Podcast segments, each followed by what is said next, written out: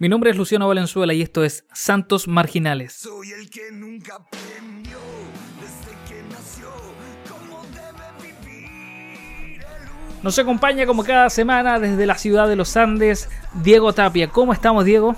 Muchachos, quiero hacer un pacto frente a ustedes.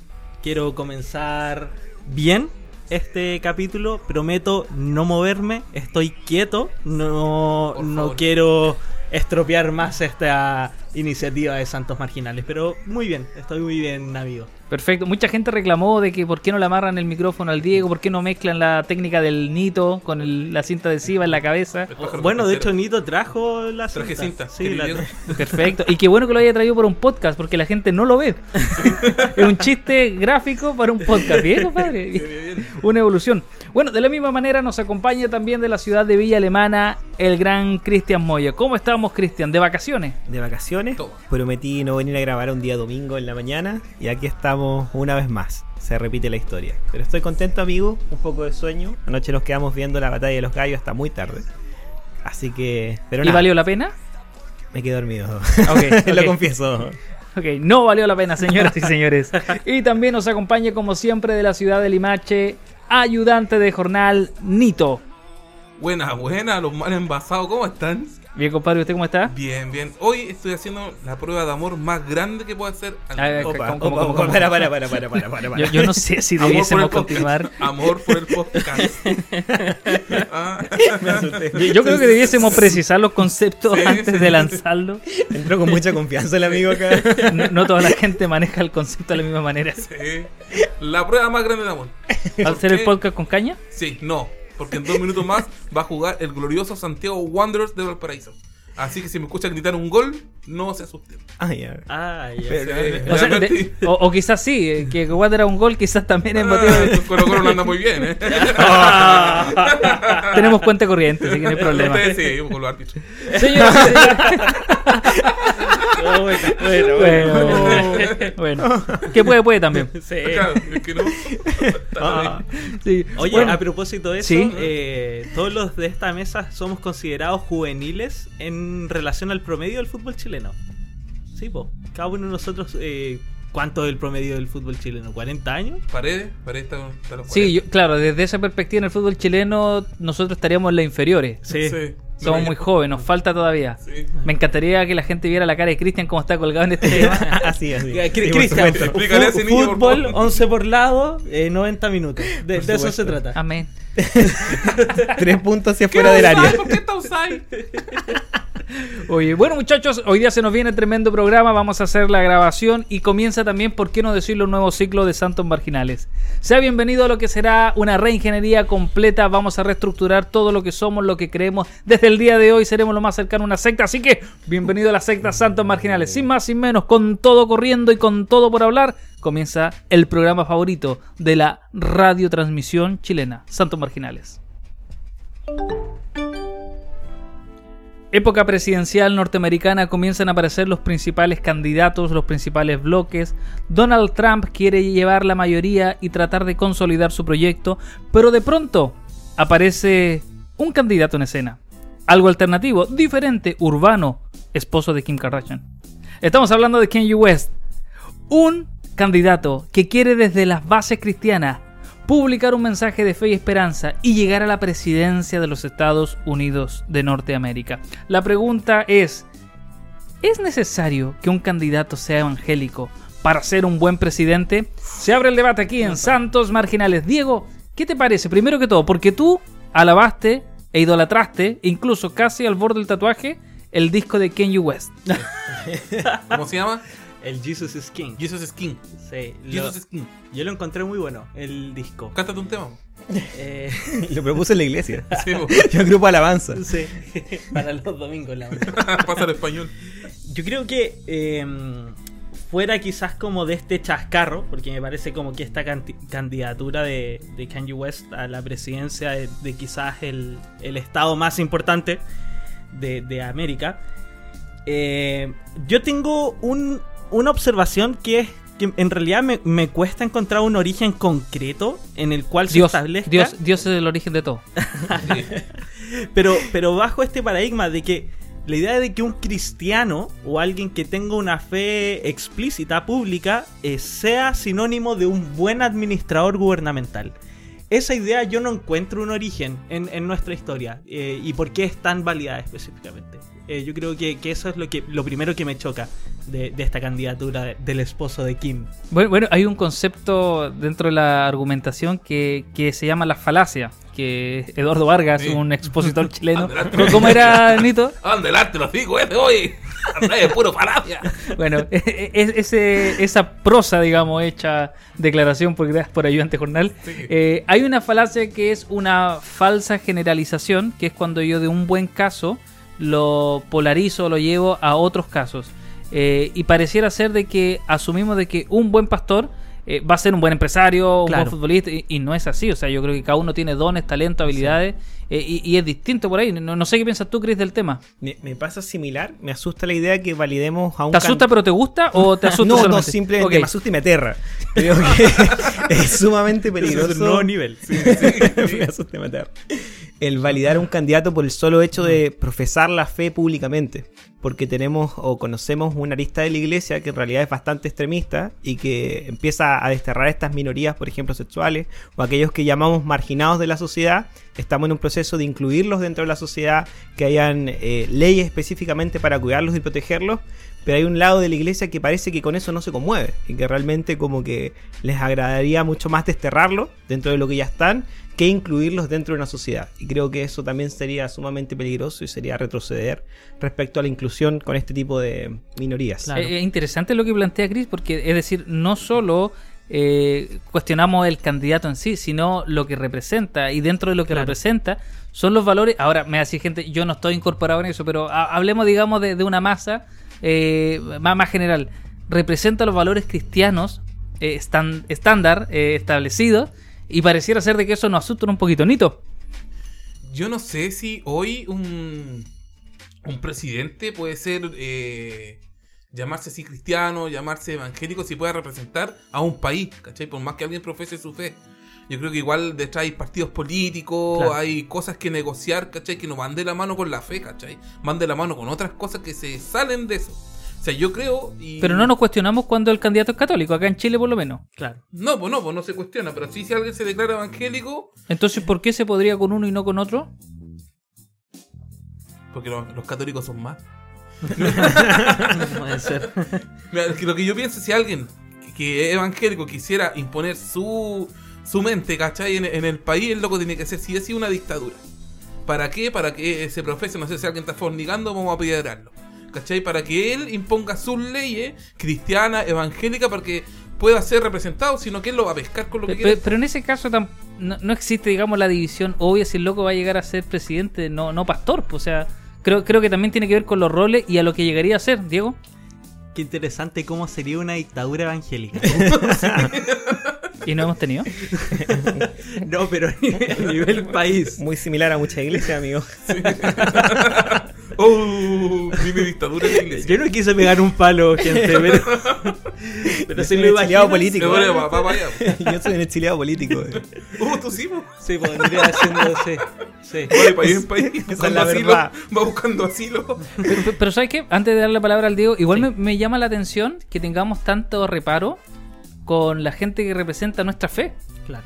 Eh, es curioso, no, no, no cierro el tema, pero, pero por lo menos me llama la atención que no tengamos el mismo reparo con gente de otra religión, incluso agnóstico. Diego. Sigamos mirando a nuestros referentes, quizás evangélicos, que igual han logrado cosas significativas a lo largo de la historia. Luther King, eh, quizás hasta Mandela y otras personas que caminaron quizás en el under, pero hicieron algo significativo y que profesaron una fe cristiana. Pero ahí me surge también, nuevamente la pregunta es que, ¿es la autoridad cristiana eh, alguien idóneo para llevar la administración de un Estado? Y ahí es donde me complica. Eh, quizás hemos hecho cosas a niveles, eh, cambios sociales, hemos logrado eh, instancias que han que se han puesto en la discusión, no tan solo en el mundo cristiano, sino que también a nivel nacional, a nivel internacional. Pero esa idea me complica mucho. La de, la de un cristiano es así, oh, porque es cristiano y porque tiene lo valórico, que ya vamos a tocar, creo, eso, que, que entendemos por lo valórico de los cristianos, sea una persona idónea para dirigir un Estado. Una consulta, Diego, que en realidad es como el experto acá en política en esta mesa, es si respecto a este personaje, candidato cristiano, posiblemente presidente, aún Mm. así él tiene un marco regulador que le impediría imponer su fe valórica por sobre las leyes del Estado, ¿no? Es que, es que en realidad nuestro país, eh, lo voy a decir así como cualquiera puede ser presidente, o sea, tiene que cumplir unos requisitos eh, que son, son cinco en la lista, por decirlo. Eh, pero sí tiene que haber una articulación detrás también. Y, y esa articulación también congrega en pos también de la idea de quién tú eres también. Por ejemplo, eh, llevarlo aquí en, el caso de, Daniel Jadwe, que es, comunista, eh, ¿cuál es el problema quizás que tiene Jadwe? Quizás su entorno, que lo rodea, más que la persona. Entonces ahí suceden las cosas de, de la persona con la articulación que lo puede eh, levantar como candidato. Ya, pues, por ejemplo, yo les pongo la siguiente pregunta. El Ken West gana. Gana que el loco va a cerrar Guantánamo, va a cerrar las misiones de paz de Estados Unidos en Irán, donde todos esos países que tienen riqueza, la, va, va a tirarse para atrás, ponte tú, si gana, si gana, ¿cachai? Mm. ¿Qué, qué, qué podría empezar a hacer él en favor de lo, la, para cambiar la mirada de lo que uno tiene de Estados Unidos? Pues va a cerrar los centros de torturas que tienen, eh, va a dejar esa, esas misiones democráticas eh, estadounidenses que cuando va a otros países a instalarse, que...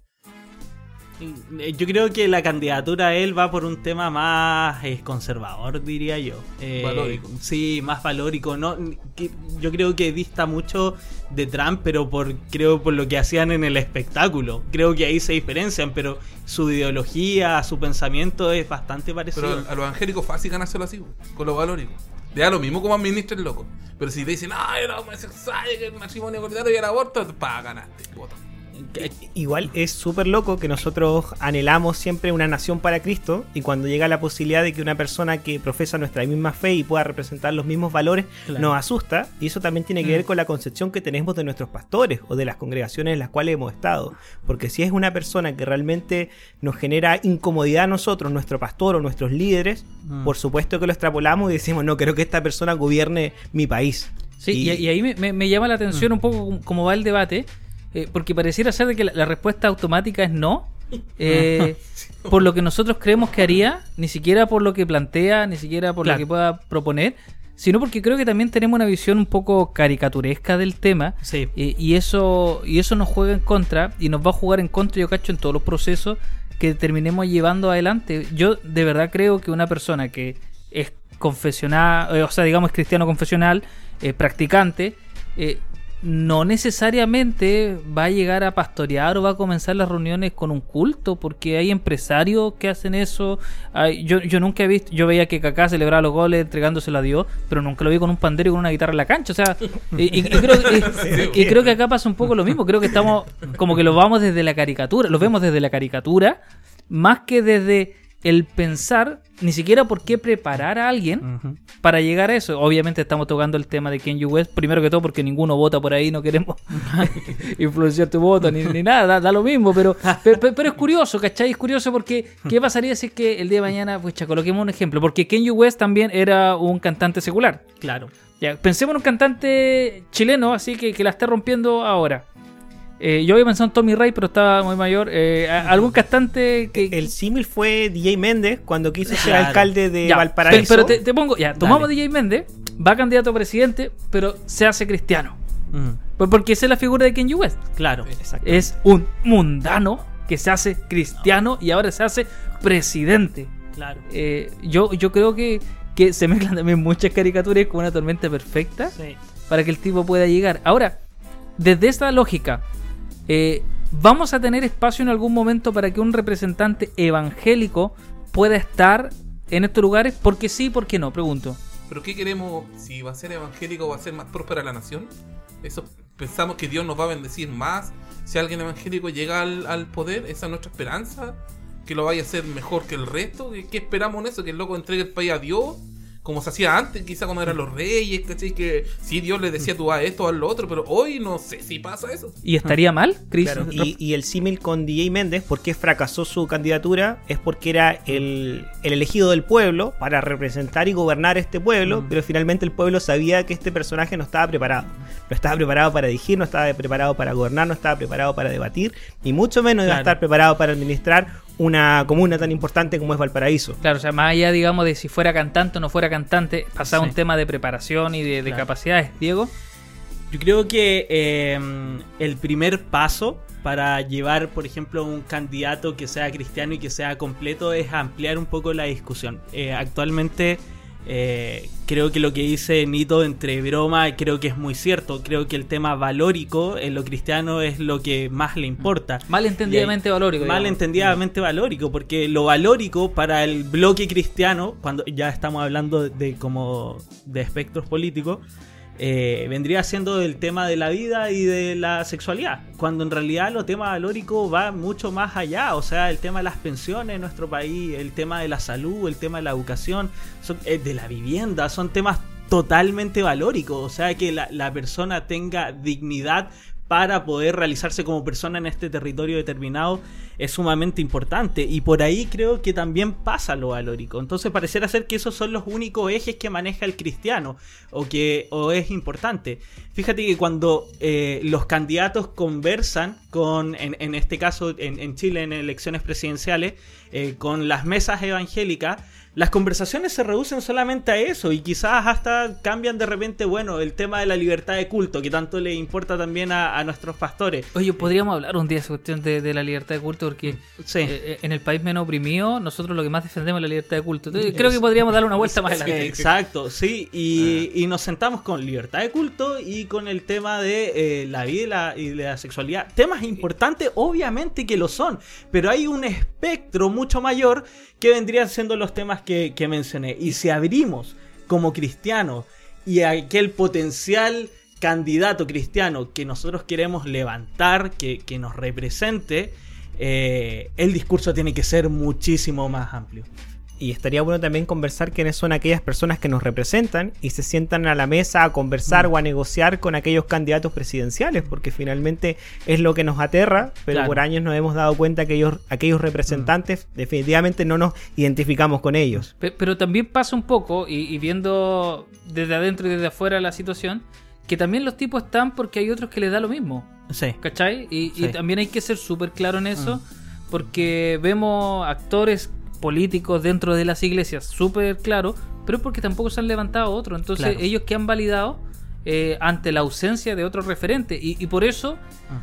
yo creo, y, y esto ya es una opinión, no, no- ni siquiera quiero argumentarlo, pero yo creo que un buen presidente no tiene que ser cristiano. Eh, creo que puede ser súper buen presidente sin ser cristiano. Mm. Eh, pero también creo que debiésemos plantearnos un candidato cristiano que debiese tener para ser un buen candidato y para ser cristiano. Claro. O sea, no, no solo, insisto, no solo que lleve el culto a la moneda, eh, no, eh, como, como pasa en algunas municipalidades, eh, sino que... Pero- Toma, toma tu, Asoma una metralleta por ahí. toma tu lugar. Toma tu lugar, pero, pero es claro, o sea, yo, yo creo que lo que hacía Daniel era servir con excelencia. Lo que hacía José era servir Sí. con excelencia. O sea, Exacto. y, y por eso yo planteo que a mí no me parece una locura un candidato cristiano, Mm. pero no porque sea evangélico sea designado del cielo, Claro. sino porque creo que si esa persona es cristiana tendrá valores Mm. de probidad, tendrá valores, digamos, de honestidad, Sí. tendrá valores de, De trabajo transparencia. que, que de verdad, por eso me de transparencia, que me asombra mucho, quizá el cerrarnos tanto, porque quizá nosotros mismos hacemos un modelo del candidato que ninguno está dispuesto a llevar. Diego, Y también yo creo que esta discusión eh, no es que sea elevada, pero hay muchos también sectores que todavía están en esa transición de el cristiano no se mete en la política. O cual. sea, nuestra, nuestra, eh, en nuestro legado o nuestra, nuestra tribuna es orar por nuestras autoridades y que es bíblico. y sea quien sea. y sea quien sea también. Y ahí nos hemos quedado. Entonces, en esa transición, eh, uno ahí de inmediato como iglesia empieza a decir, ah, este quiere algo, eh, o este quiere hacer algo mayor, etcétera. Igual es interesante porque al, también poniéndome desde el punto de vista cuando, no sé, irrumpe un candidato que es eh, abiertamente cristiano, o evangélico, pastor, eh, la opinión pública dice, mira, y hay casos de corrupción que son letales dentro de la iglesia, con tema de plata, con tema también de, de arriendos postergados, etcétera, como quieras llamarlo, recorte. Imagínate si en, si en ese pequeño espacio, en esa pequeña iglesia, hay corrupción total. Imagínate llevar a esa misma figura, como de, de este cristiano, a, a niveles arribetes de, de públicos, a niveles de gobierno. Y por ahí también se cae. Pero, pero sin justificar, o sea, me va a decir que la corrupción de iglesia reconocida es más grande que el Paco Gate, es más grande que el Milico Gate. O sea, Pero es corrupción al fin y al cabo. no totalmente, Mm. pero, pero lo estáis dejando al margen y estáis permitiendo que otros corran. O sea, no me parece justo que si ese va a ser el parámetro de corte, saquéis solo los canutos porque finalmente... O sea, es una perspectiva igual. Pero claro, pero se la cargáis a ellos y no a los otros. Los otros igual son candidatos y lo hacen, ¿cachai? Claro, no no sí. estoy validando, no quiero No, que suene sí, como sí, que se valide el robo, pero estoy planteando de que quizás nosotros mismos, por colocar un prontuario tan elevado, eh, terminamos dejando sin candidatos. po. Sí, sí, o sea, nos matamos entre nosotros mismos. Claro, pero insisto, creo que subimos una vara a un estatus, digamos, tan alto que nadie Claro. califica. Y finalmente Ah. terminan gobernando los mismos.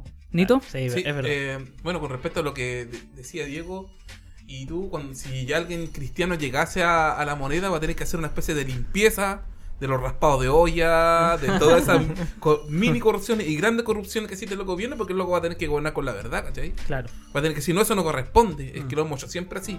No, Claro. pues, o sea, a mí mi conciencia o mi fe no me deja que ustedes actúen de esa manera como Sí. diputado, como si financien las campañas. Entonces el loco va a tener que hacer una limpieza. O sea, quedar solo, no sé. No, se Pero, pero, el- pero te das cuenta que, que- que con eso tú como que invalidas que llegue por algo que todavía no pasa.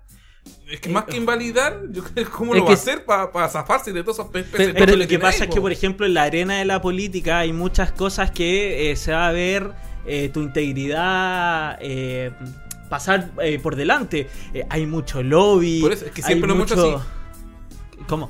Por eso te digo, está bien lo que tú dices, porque Sí. claro, llega él y alguien le va a decir, no, que siempre lo hemos hecho así. Pero hay mira, otra yo, forma. yo voy a citar a, a Marco Enrico Minami, que, que Vale. obviamente no es confesional ni El nada. díscolo. Yo le hice una pregunta en un conversatorio en la Santo Tomás cuando yo estudiaba. Y le digo, ¿cómo él puede asegurarme de que si él llega al poder, porque él iba por fuera, por todos los grupos, no ocurriera lo mismo que pasó con Allende y se hiciera un golpe de Estado y le terminan quitando, digamos, la participación que él tenía? Y él me dio una respuesta que, que yo la ocupo ahora para nuestra realidad. Y él me dice, pero déjame llegar primero, Mm. evalúame después, no me cortes las piernas antes de que comience el partido. Y yo creo que, que acá pasa un poco eso, decimos, es que el cristiano no va a poder hacer... Bueno, veamos, pues dejémoslo, ¿cachai? O sea, eh, pucha, eh, no, no quiero ser autorreferente, por eso voy a buscar otro ejemplo. Conozco a cristianos que trabajan en servicio público eh, y hasta el día de hoy no han tenido un pago por fuera y han podido. Sí, sí, sí, sí. Eh, ¿Cachai? Entonces, de, de verdad creo que, insisto, creo que acá gente no tenemos que idealizar un candidato porque es, y va a sonar súper feo esto, pero es una pega. ¿Cachai? sí. Es una pega con mucha vocación, servicio social lo que queréis, pero es una pega. Y creo de verdad que hay gente que podría llegar. Ahora, Kenji West todo eh, es el inicio del debate, no queremos centrarnos en, en vote por él o no, porque sabemos que el 3% que nos escucha en Estados Unidos ya es un vote formado. Sí, yo, yo creo que el, el gringo que ahora está haciendo la fila en el auto Mac debe estar, oh my god, oh my god, No, what- yo imagino- happened with Nito? El- el- Are you crazy, man? No, yo me imagino mañana el Washington Post, Kenji West cae su candidatura por, por podcast chileno. No, Pero, pero cabros, eh, la, la- idea es la siguiente. Eh, el día de mañana vamos a tener nuevas candidaturas. Eh, concejales, eh, alcaldes, diputados, cores, gobernadores regionales, presidente de la república. No votes solamente porque dice que es evangélico. Pero tampoco dejes de votar porque dice que es cristiano.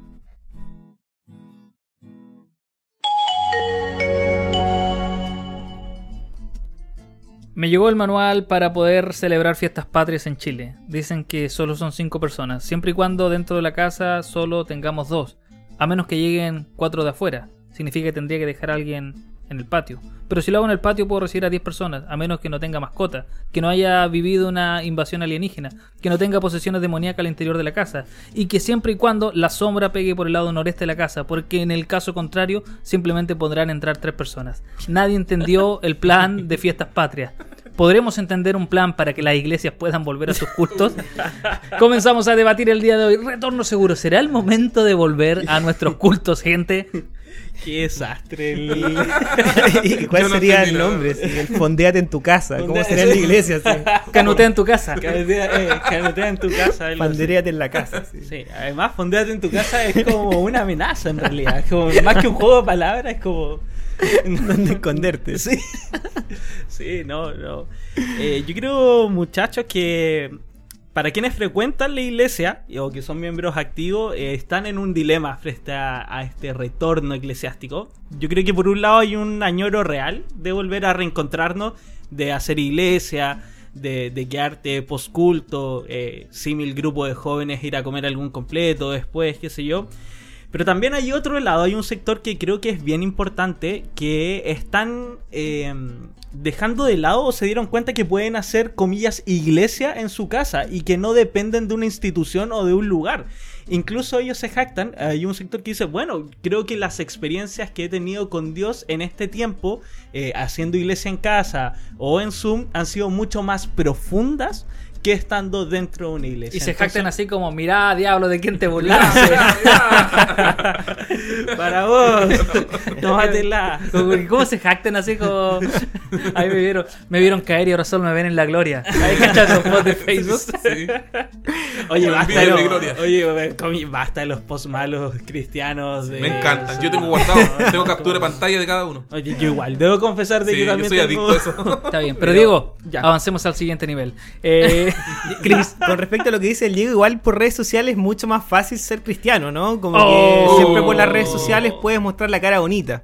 Versus cuando estás en el servicio y algo te molesta, Claro. tienes que fingir, reírte. cristianismo, cristianismo con filtros. Exactamente. Oh. En cambio acá Oh. simplemente hay máscaras todo el tiempo. Y ahí no hay ningún problema. Es más fácil la fe desde la casa. Oye, pero llegamos bélico hoy día. Buencito, Para un poco, nene. Me dan ¿eh? miedo, cabrón, me dan miedo. Sí.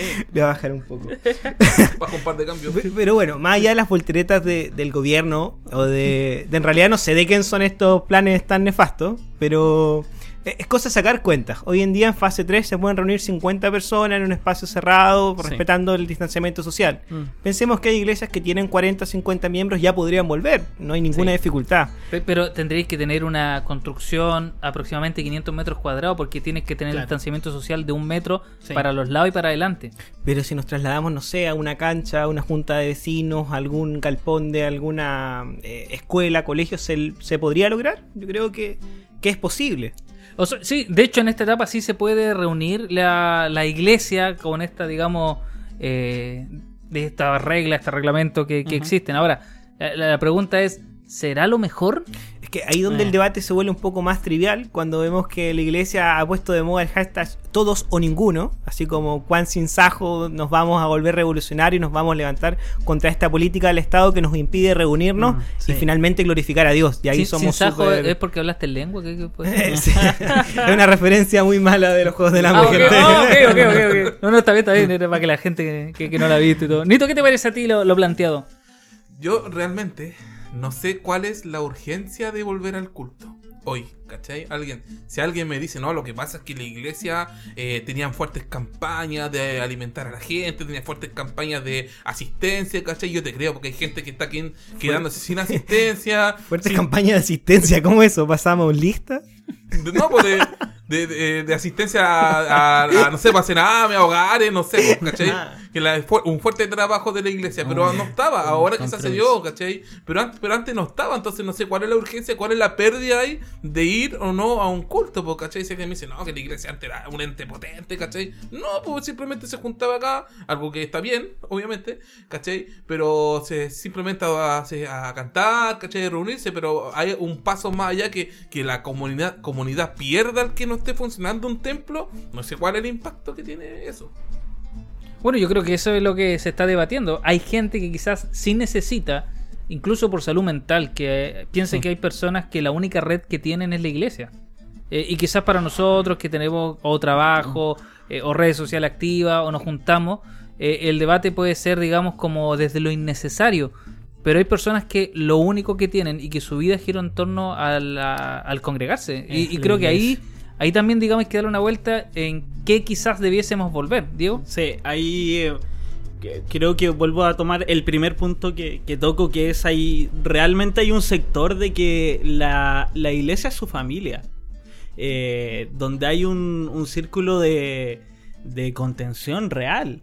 Eh, y quizás eso añoras más allá de una experiencia quizás con Dios también. Eh, el verse, el juntarse, el, el- vuelvo, vuelvo también al tema de los grupos de jóvenes se sostienen en este país porque después vaya a comer también, ¿cachai?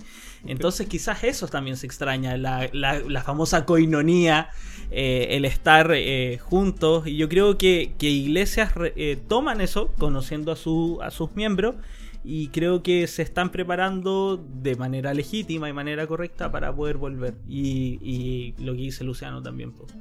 Pero ahí no, no hay un poco romantizar esta idea de culto, servicio que hacemos de, oh, la familia. Yo lo entiendo, pero no dejamos de ser familia por no vernos. Y al contrario, No, pues, no, acá no, se pone como en juego cuál- cuáles son las redes que hemos activado para mantener esta idea de familia, esta idea de servicio, esta idea de culto, esta idea de conexión, esta idea de acompañar al hermano.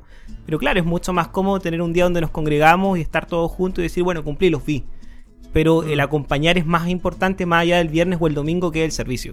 Mm. Porque muchas veces pasa eso, o sea, somos Sí. iglesia el domingo, el día Sí. viernes, el día sábado el culto de jóvenes, pero somos iglesia el resto de la semana, muchas veces no, y acá se puso, acá un poco se, se transparentó eso.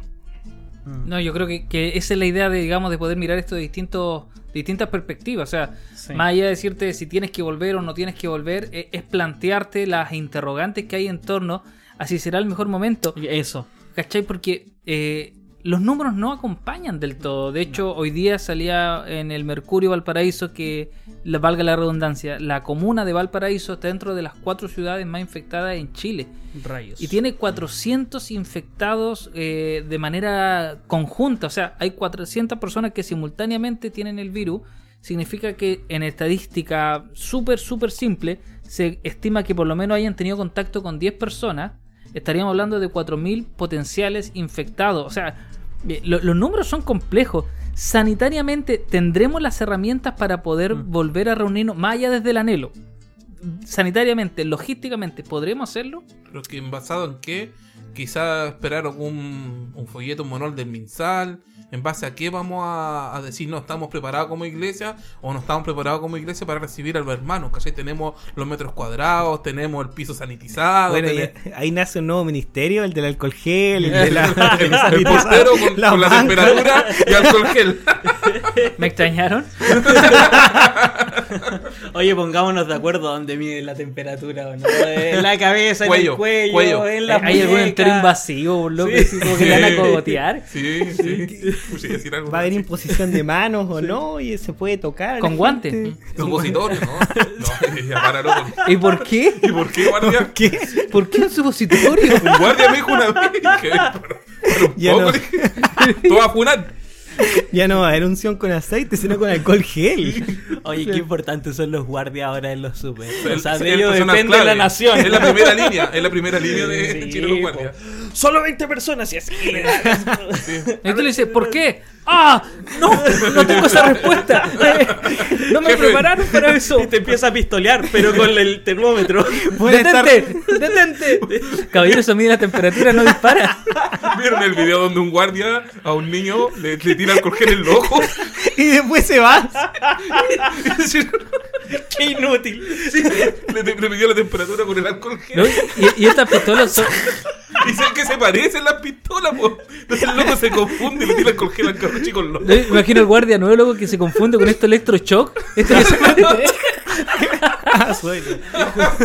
Sorry. Y justo con una abuelita que no salía en días. Abuelita, ¿qué te pasó? Sí. Hoy- Chao. y ponte tú, uno puede decir, ya, vamos a tener distanciamiento social, pero ¿cómo vaya a impedir que los cabros chicos que llegan a la iglesia no se abracen? Si lo único que quieren es, no se han visto en meses, que Sí, se abracen, que jueguen juntos. O sea, creo que también hay una un punto, digamos, donde todo el control que tú implementes va a ser insuficiente. Ah. Sí. Oye, yo creo que también a propósito, bueno, de este, de este, de esta transición, de este proceso y, y la discusión de volver a, a nuestros templos, convengamos, no quiero ser un fiscalizador de esto y no quiero ser tampoco un soplete, pero convengamos que hubo iglesias que en el periodo más crítico hicieron oídos sordos a cualquier tipo de instrucción y se juntaban entre 8 a 10 personas tocando ahí en el templo, transmitiendo y diciendo la presencia de Dios está en este lugar y ya está súper bien, pero man, eso igual es transgredir, o sea... eh, y más encima, eh, cuando el pastor predicaba, se escuchaba atrás más voces. Entonces, Eso iba a decir, una cosa es ¿cuánta la- los hay? servidores esenciales que estaban ahí, Claro. pero atrás se escuchaba ¡Amén! Ya, sí, pero servidores esenciales cuatro, reventando, ¿cachai? Y separados ya el bajo, batería, guitarra y, y piano, quizás, y el predicador, Saxo. y era, ¿cachai? Eh, pero ya después cuando sale- se escuchaba mucha gente y eso queda al descubierto porque están todas las transmisiones ahí, entonces también esa parte... No, y la gente subiendo re- fotos acá con el, en el culto. Sí, y esa, esa parte rebelde igual eh, estuvo compleja, porque en el, insisto, en el periodo más crítico, que ya ahora estamos igual, lo que dijo Luciano es totalmente válido, con casos eh, todavía activos que son un número bastante alto, pero imagínate en ese, cuando era mucho más. Eh, O sea, sin ir más lejos, el Diego tiene que pedir salvoconducto para venir a grabar. sí, yo tengo que pedir salvoconducto, sí. Eh, eh, Es súper cuático Sí. analizar eso. Y, qué, qué importante, paréntesis, porque gente preguntó, no se lo había comentado, co- co- ¿cómo lo hicieron o cómo lo hiciste? Y en realidad, eh, y no es para quedar de, de santos, eh, lo dije, em, eh, nosotros esperamos a que estuviesen las garantías legales y la posibilidad de poder grabar. Las, las ganas no faltaron, queríamos hacerlo de todas A maneras. rato sí, a, ra- sí, a rato faltaron las ganas. Sí, también buscamos la forma de venir ilegalmente. Estamos todos.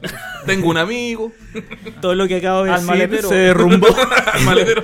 Pero sí, esperamos el momento indicado y, y cuando también las autoridades también así lo, lo dispusieron. Estuvimos siete meses fuera, sin grabar, viendo cómo estas copias de Santos Marginales iban tomando, Para un intentaron tomar nene. fuerza. Para un poco, nene.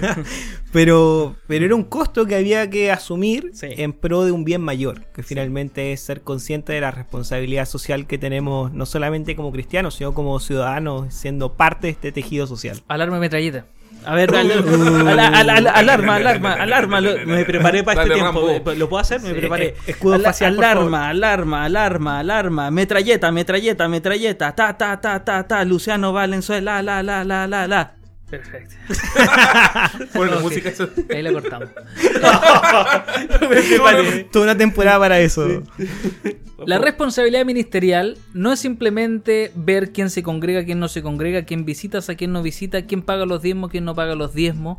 La responsabilidad ministerial no es solamente tener un sermón listo cada fin de semana. La responsabilidad ministerial no es preparar un discipulado. La verdadera responsabilidad ministerial es cuidar la vida de tus ovejas. Si por querer tener una iglesia con gente, tú vas a poner en riesgo a los adultos mayores que se congregan contigo, no has entendido nada de la ética ministerial. La principal labor de un pastor es cuidar a los suyos. Si tú lo expones, está yendo contra lo que el mismo Señor Jesús hizo. Déjame decirte que el verdadero pastor da la vida por sus ovejas, no se las quita. Eso es ser pastor. Yo te amo en el amor del Señor. Las redes sociales están llenas de amor, están llenos de pensamientos positivos, están llenos de reflexiones, palabras de aliento. En los momentos difíciles, nada mejor que leer el comentario de alguien que te quiere, que te ama y te apoya. Pero también están los odiosos de siempre, aquellos que lo único que quieren es ver que el mundo arda. Amén. Es por eso que el día de hoy inauguramos una nueva sección.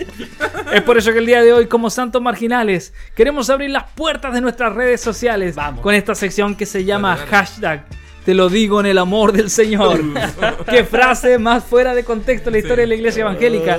Y lo que vamos a hacer es escuchar las reflexiones de tiernos querubines a lo largo del mundo que comentan las redes sociales más conocidas. Y esta semana Diego va a abrir los fuegos en esta nueva sección. Diego, Muchas gracias. Quiero invitar a toda la gente a que eh, ponga el hashtag que dijo Luciano, te lo digo en el amor del Señor, para que ustedes también nos puedan ayudar a armar Sí. esta, esta sección. cuando tú encontráis un comentario así como, Eh, claro. como los que vamos a comentar el día de Sí, hoy, pa, exacto. al hueso, al hueso. Al hueso. Cris, Sí. Cris, al hueso. Al hueso, Cristian, cuando nosotros jugamos al fútbol y hay una, hay una, hay una patada fuerte, eso es al hueso, Sí, compañero. no he entendido nada en todo este No, no, capítulo. no, no, no, pero yo te explico. A lo calule. Eh, ya. Rodrigo Villaseca. Meléndez alias. Ca- eh, Rodrigo Meléndez alias Calule, eh, volante de corte de Colo Colo tetracampeón. Un asesino. Un Dile asesino. que es volante. Porque Volante. que es es un tetracampeón. Explícale que es volante. Un campeón en caja. Este Más que una leche. Tetrapack. una columna. Bueno, muchachos, em, esta sección se inaugura de la siguiente manera. Em, ¿Por qué los cristianos nos metemos en discusiones y perdemos tiempo? Eso es lo que nos llama la atención y no podemos creer que haya gente enojada por tanta tontera que aparece en, la- en las redes sociales. Entonces yo, eh, sumergiéndome justamente en Facebook, eh, me meto a la famosa página noticiacristiana.com. Ya, y me voy a su Facebook a, a comentar, a ver cuáles son las buenas nuevas. Y aparece este siguiente titular. Dice Falcao, Falcao futbolista eh, colombiano. colombiano. colombiano, 9, Goleador. dice que habla con Dios mientras juega. Dios también me hablaba y me decía que también estaba allí, pero no a mi manera, sino a la de él. Un titular interesante, bueno, pero, pero, pero... No, pero, pero es un titular que busca el odio. Es un, titu- es un titular que busca el odio. Obviamente hubo haters, haters de, de- de- de esta situación y la señorita Hernández pone lo siguiente, mis amigos marginales. Dice, ¡qué pereza esta página! Es obvio que un hijo de Dios hable con él. No entiendo por qué el de la noticia. Si es una página cristiana, ¿por qué incitar al odio? Otro, abajo, dice, y además fue investigado por evadir impuestos. No es intachable. Sí. Otro, es falso profeta, que el Señor lo reprenda. Eh, eh, estamos hablando de Falcao. fútbol. ¿Por qué falso profeta? ¿Ya? La hermana Colette dice, habla más por el equipo donde juega que anda muy mal. Ah, pero ella se fue para el otro lado. Sí, el lado Sí, sí, fue un bien. comentario netamente futbolístico, Sí, sí. dejando de lado lo de noticia cristiana. Y por último, nuestra hermana Romero pone eh, la cita de la Reina Valera 60, dice que no debes amar al mundo y todas las cosas de este mundo, los deseos de la carne, los deseos del ojo, la vanagloria de la vida no proviene del Padre, sino del mundo.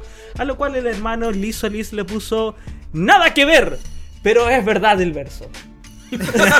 Sí, pero no. Sí. Ni uno ni lo otro, sino todo lo contrario. Sí, yo No tengo pruebas. sí, no puedo creer que haya gente en verdad que se que, que busque versículos, que haga comentarios de esto y que de verdad se haga el trabajo de comentar de cómo Dios le habla a Falcao.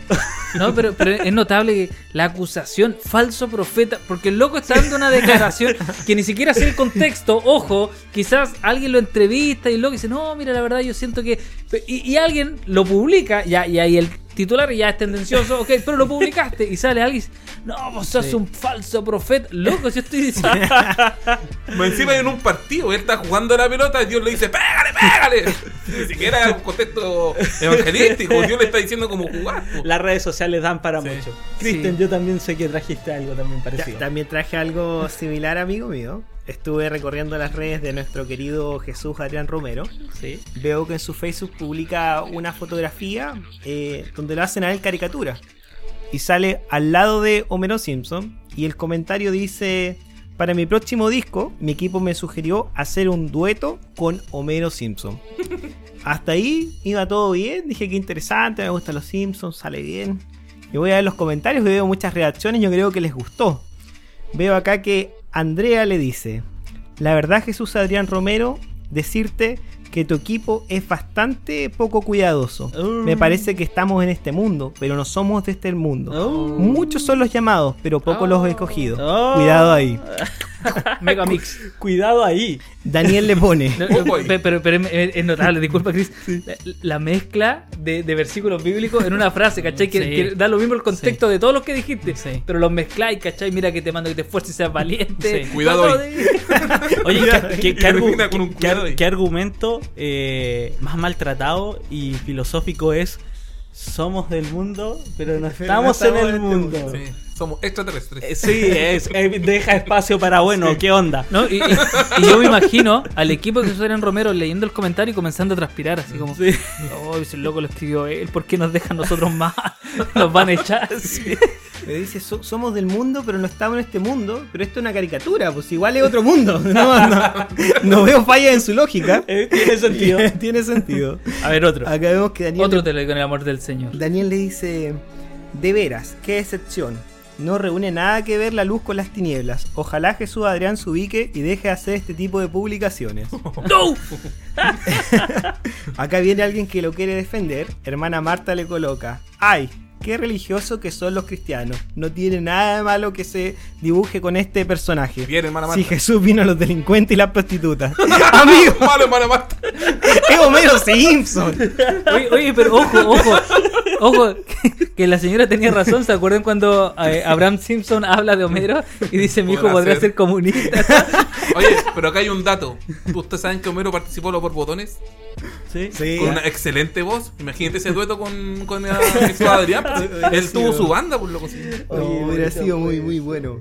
Yo, ¿Y qué nota? ¿Y ¿Qué hace que Adrián Romero cantando con, o sea, con Homero? por lo- La, la mezcla es El rara. último me No, encanta. pero perdón, es que hay gente que no, no distingue que, que, No, que es un dibujito es un dibujo animado. y que piensa que es verdad, que Sí, Jesús po. Adrián Romero sale en Los Simpsons. Acá hay alguien que llegó un poco más allá. A ver. Dice, ¿qué más. negocio redondo es el de la fe? Señor Jesús Adrián Romero, déjeme decirle que usted es un ignorante. Oh. Y, y creo que es más ignorante la gente que desembolsa dinero para ver sus conciertos. Oh. Creo que estás muy equivocado. Jesús no promovió la fama, la fama a través de cosas materiales.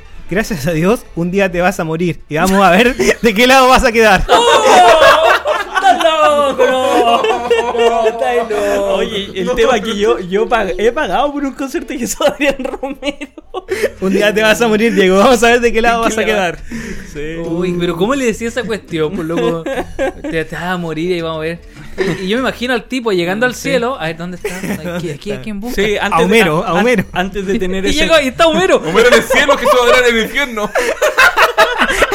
y Homero. Homero los mira de arriba. ¿Y qué hacís vos acá? No, aquí hice un dúo con Jesús Adrián y me salvé. y March, no sé. Salvación personal. Sí. Y hemos visto muchas veces a Homero caminando con Dios, hay que decirlo. Hablando con Dios de cerca. Hablando con Dios de Sí, cerca. sí. Oye, ¿cómo le dan al hermano Jesús Adrián? O Homero. y también Homero. No, y ahora viene Halloween. Ahí se pone. Pero loco, ¿cómo, ¿cómo esperáis de que alguien se muera por loco y que se vaya al infierno? Y yo te voy a ver, ¿por dónde te vayas a ir?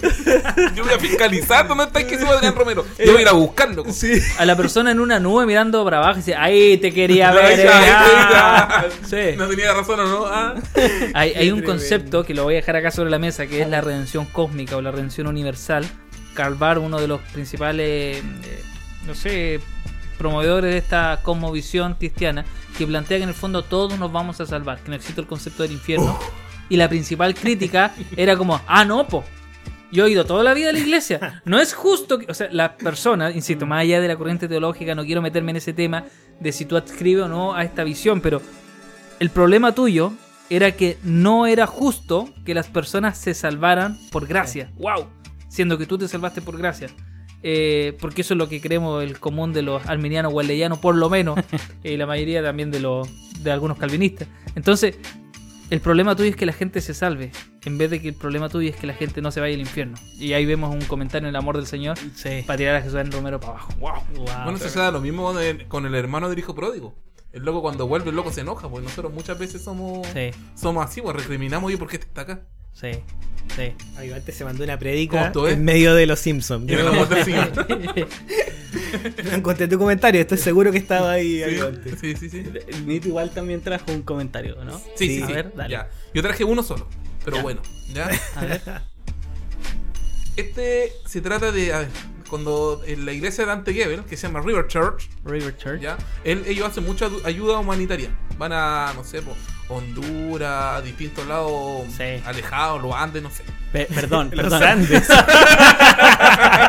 Retirados. madre. Oye, Eh, alta ayuda, paréntesis, alta ayuda, o sea, como sí, hoy día entregamos 100 notebooks. No, y te amueblan la casa, ¿cachai? Sí, Hay gente no, que perdió todo. la- Light Church, ¿has visto? Porque así se llama la, el, el movimiento que él Ah, tiene. ¿Ya? Que, que es Eh. una fundación y que los tipos están amoblando casas completas. Sí, Ah. sí. Sí. No, no, es, un proyecto súper ambicioso y de hecho tiene una bodega para una obra que tienen en África ¿Ya? y tienen en Los Ángeles bodegas gigantes de alimentos que están enviando semanalmente. Es de verdad, el movimiento que está generando el loco no, no está haciendo tanto ruido por eso, pero es gigante, es gigante, muy grande. Debiésemos comentarlo un día Eh, los sí. marginales, porque el- además, solo Nito, para no meter tanto la cuchara, el modelo, no, no se malentiende el concepto, el modelo de negocio que tiene para funcionar es distinto al modelo tradicional, no le pide a los hermanos, sino que ocupa el posicionamiento de la iglesia para con empresas sostener el ministerio Buena. y los hermanos reparten. Buena. Eh, eh, está para darle una vuelta. Yo, Ya. ese movimiento yo lo encuentro muy filete, yo lo he seguido harto tiempo. Y el tema que, mm, bueno, se nota, se ve la ayuda. Y hay una persona, que no voy a decir su nombre, que siempre le comenta. Ya. ¿cachai? Y le comenta, mismo. no, era yo. Pero mira lo que el- el- ellos muestran la campaña, la Sí. gente recibiendo su ayuda, todos contentos, bla, bla, bla. Y él se manda el siguiente comentario. Guardaos de hacer vuestra justicia delante de los hombres, para ser visto de ellos. De otra manera no tendréis recompensa de vuestro Padre que está en los cielos. Cuando pues des limosnas, no hagas tocar trompeta delante de ti, como hacen los hipócritas en la sinagoga, en las calles, bla, bla, bla. Cuando tú des limona, no sepa tu izquierda lo que hace la derecha. Oh. La derecha no existe. Para que sea tu limona en secreto. Y tu padre ve en secreto lo que te responderá en público. ¿Cachai? Y el La, loco, la Biblia ayudante. y el loco baldeaba, baldeaba, baldeaba a Dante Gebel, comentario, hasta que Dante Gebel le responde, ¿cachai? Le respondió, ya. Si respondió, le, le da una serie que no es limona, sino que es un concepto de funda, no, no sé cómo le llama, ¿cachai? Le responde legalmente, ¿cachai? Nito, tú trajiste el comentario. Si tú no sabías lo que respondió antes Gebel, no, sí, lo digo. Ya, eh, le dice, esto no es limona, es solidaridad. Sonoridad. ¿Qué? Sonoridad. Solidaridad. esto suena. Ah, Solidaridad. Ya dice, las fundaciones tenemos la obligación gubernamental y moral de mostrar públicamente lo que hacemos con los fondos y es buen testimonio de la iglesia. Se va por ese lado de antes Y yo me imaginé, ponte tú, esa gente que critica detrás del celular sin hacer nada, sí. como ponte yo viendo un partido. ¿cachai? Yo así, tomando una chela, comiendo papas fritas con hamburguesa, acostado en el sillón diciendo, ah, ni corre este. ¿cachai? Y yo con un sobrepeso, haciendo nada, criticando al jugador de Sí, fútbol. es verdad. Entonces Dante Gebel se hace por ese lado. O sea, tú detrás de tu celular o computador es fácil criticar, pero no estás haciendo nada, ¿cachai? es como lo que critican detrás de un podcast. Amén. Oh. Sí, Oh, traca. El karma en su máxima expresión. Este se karma su Es una rima, gente. No creemos en el karma. No nos juzgue. Tranquilo. Sí, por favor. Estoy esperando que mueran santos marginales para ver dónde se van a ir. Uy, si nos separamos. ¿Y terminó, Nito? Sí, nos separamos. ¿De dónde? ¿No se esforzó usted mucho, amigo? No, está buena. Estiró un comentario, 20 minutos. Dijimos que eran cinco. No. No, está bien, está bien. Ok, Ya. eso le pasó por no quedarse al Zoom de coordinación del otro día. Oh. ¿Por qué no gustó? Porque te fuiste, Te pues. fuiste. Ah, pues está, eran como las 11, tenía que hacer dormir a mi guagua. Ok, continuemos mejor. Guagua, 11 años cada una. 25 la mayor. Eh, bueno, un clásico, Dante, que, o sea, eh, Jesús Adrián Romero hablando sobre Halloween. Eh, él hace un video porque cuando sacan la prédica de, de Halloween muestran dos minutos. Y Sí. luego él sube la prédica completa para entender el contexto. Y yo la compartí esta hace dos, tres años atrás para que la gente comentara. Y este comentario está en mi perfil, así que si alguien lo quiere buscar. Ya. Eh, dice, qué triste es ver cómo Jesús Adrián Romero se ha corrompido y enlodado su entendimiento y llevando a muchos al error. Apocalipsis 3:16. Por cuanto eres tibio y no frío ni caliente, te vomitaré de mi boca. No existen términos medios. Te incluyen el error. Te lo digo en el amor, Amor del, del Señor. O sea, a, a mí me, me cansa un poquito cuando uno tiene que tener el Matthew Henry al lado porque te llenan de citas bíblicas. Porque hay algunos que, que se empecinan en citarte como todas las referencias cruzadas. Sí. Entonces van a Apocalipsis 3.20, Mateo 4.8, Génesis 4.13. Entonces uno como que termina dando toda una vuelta y dice, estos versículos no decían lo que tú estás diciendo. Esos son los hermanos pan de vida, po. Puro- Claro. puras cositas. Sí. Claro, son de titulares. Sí. Claro. Entonces, sí, ya, pero Hermano ¿por qué? O- oye, ¿y hubo respuesta no? ¿Ah? ¿Hubo respuesta? ¿Mía? ¿Eh? Sí, pues. ¡Queremos! ¡Queremos saber! Me encanta que Diego no grite y estemos acá en una pieza. Perdón, y lo hice para el micrófono para que no se. ¿Qué te pasa, cochino? No, le- no mi, mi comentario después que vi toda la. Porque ¿Ya? habían otros como que iban por la misma línea de. ¿Eh? Se nadie te apoyó. Bueno, Funado. No, Oye, eh, escucha esta, escucha esta. Bueno, a decir verdad, a mí ya nada me sorprende. Hoy hay una gran cantidad de cristianos que le apetecen vivir y gozar de los beneficios del mundo. Pero en, en la gracia y el favor de ser cristiano, entonces, para ese grupo de personas, esa invitación que hace Soren Romero les viene guanillo al dedo, porque, bueno, simplemente quería ser parte del debate. Me encantan, sigue siéndolo. Eh, Pero canta lindo. Y lo dijo con ese tono. sí, po, es que yo sé que lo escribió. no, pero Oye, si tienes cuenta root, beneficio del mundo, te invito inmediatamente a cancelar tu cuenta root, pues es un beneficio. O sea, Sí. como, como qué le pasa a esa persona también. Sí, no, es sorprendente. o sea, y finalmente, ¿por qué quisimos hacer esta sección? Porque nos asombra el amor con el cual nosotros nos relacionamos a través de redes sociales. Y me imagino todas esas personas que leen nuestros comentarios en Noticias Cristianas, el acontecer cristiano, todas esas cuestiones, y dicen, wow. Qué amor hay en la iglesia. Solo quiero ser cristiano. Cuando digas te lo digo en el amor del Señor, piensa en nosotros. Y cuando veas un comentario que da Sí. para esta sección, coloca el hashtag. Te lo digo en el amor del Señor y va a estar acá en tu podcast regalón.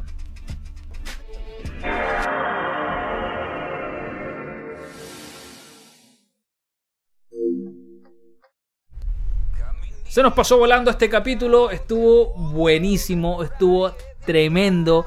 Chicos, palabra al cierre, Diego. ¿Estamos jugando en los descuentos de este partido? Cuando los descuentos. No eh, he entendido nada ok. en todo el capítulo.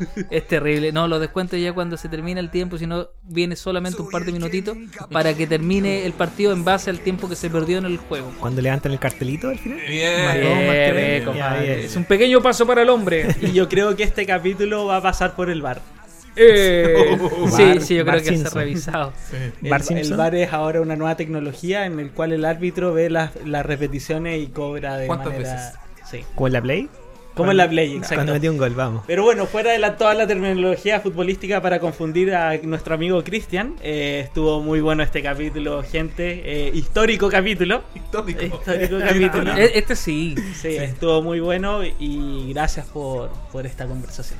Estuvo tremendo. Solamente para aclarar, amigo Luciano, ¿qué, qué- qué capítulo es este? Yo me gusta llevar el recuento, la cronología. Y hemos tenido unos saltos en el aire, Sí. vueltas de carnero. Esto es versículo 1, No, esto es, capítulo esto 2. es el capítulo esto 2 es- de la segunda temporada. Perfecto, ya estamos en Sí, el capítulo 2. el otro fue. Llamamos Todo la- lo demás fue apócrifo. fue- no, fue El todo anterior fue- le llamamos la vuelta. Muy, muy Sí, poético. sí, Estuvo sí, bueno sí. igual. Este va a tener nombre, ¿no? Yo creo que debiésemos buscarle un nombre. Vamos, sí. vamos a encontrarle un Claro, nombre. Claro, yo creo que tendría que ser algo así como la pichanga del- de, la lengua, algo así como para para todos los futboleros que estuvimos. En el Sí. amor del Señor, quizás. Ese me gustó. También Está puede bien, ser. está bien. Sí, va, por ahí, va por Sí. ahí. Nito, palabras al cierre. Sí, hubo un bonito capítulo. Estoy muy contento con lo que producimos hoy. Y me quiero despedir con un estudio Ya. que sé que les puede servir en su vida. Un científico del austropolaco de la Universidad de Toronto, Canadá, hizo el siguiente estudio sobre las pulgas. Las pulgas. Las pulgas de perro saltan más alto que las pulgas de gato. ¿Ya? Este fue envasado en, en estudio del salto de más de mil pulgas de perro y más de mil pulgas de gato. Y él se dio cuenta que la Nocephalidis canis versus la Nocephalidis feris feris, que las del gato saltan alrededor de 2 metros más humano que la pulga de gato. Así que, para que ustedes se enteren, las pulgas de perro son más poderosas que las pulgas de gato. No, no tengo idea de cómo me puede servir eso. Pero Tiene menos aplicación que la angelología. Eso muchachos, algún día le va a servir en su vida. Que estén bien. Bendiciones a todos. Que Dios me lo bendiga. En fin, pues, sin más, sin menos, esto fue Santos Marginales.